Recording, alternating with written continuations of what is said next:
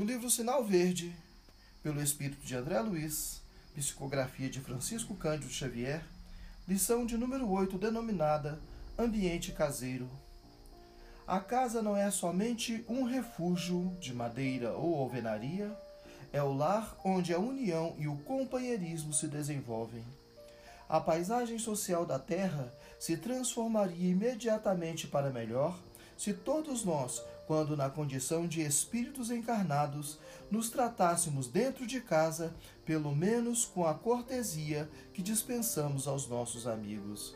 Respeite a higiene, mas não transfigure a limpeza em assunto de obsessão. Enfeite o seu lar com os recursos da gentileza e do bom humor. Colabore no trabalho caseiro tanto quanto possível. Sem a organização de horário e previsão das tarefas, é impossível conservar a ordem e a tranquilidade dentro de casa. Recorde que você precisa tanto de seus parentes quanto os seus parentes precisam de você. Os pequenos sacrifícios em família formam a base da felicidade no lar. Paz e luz.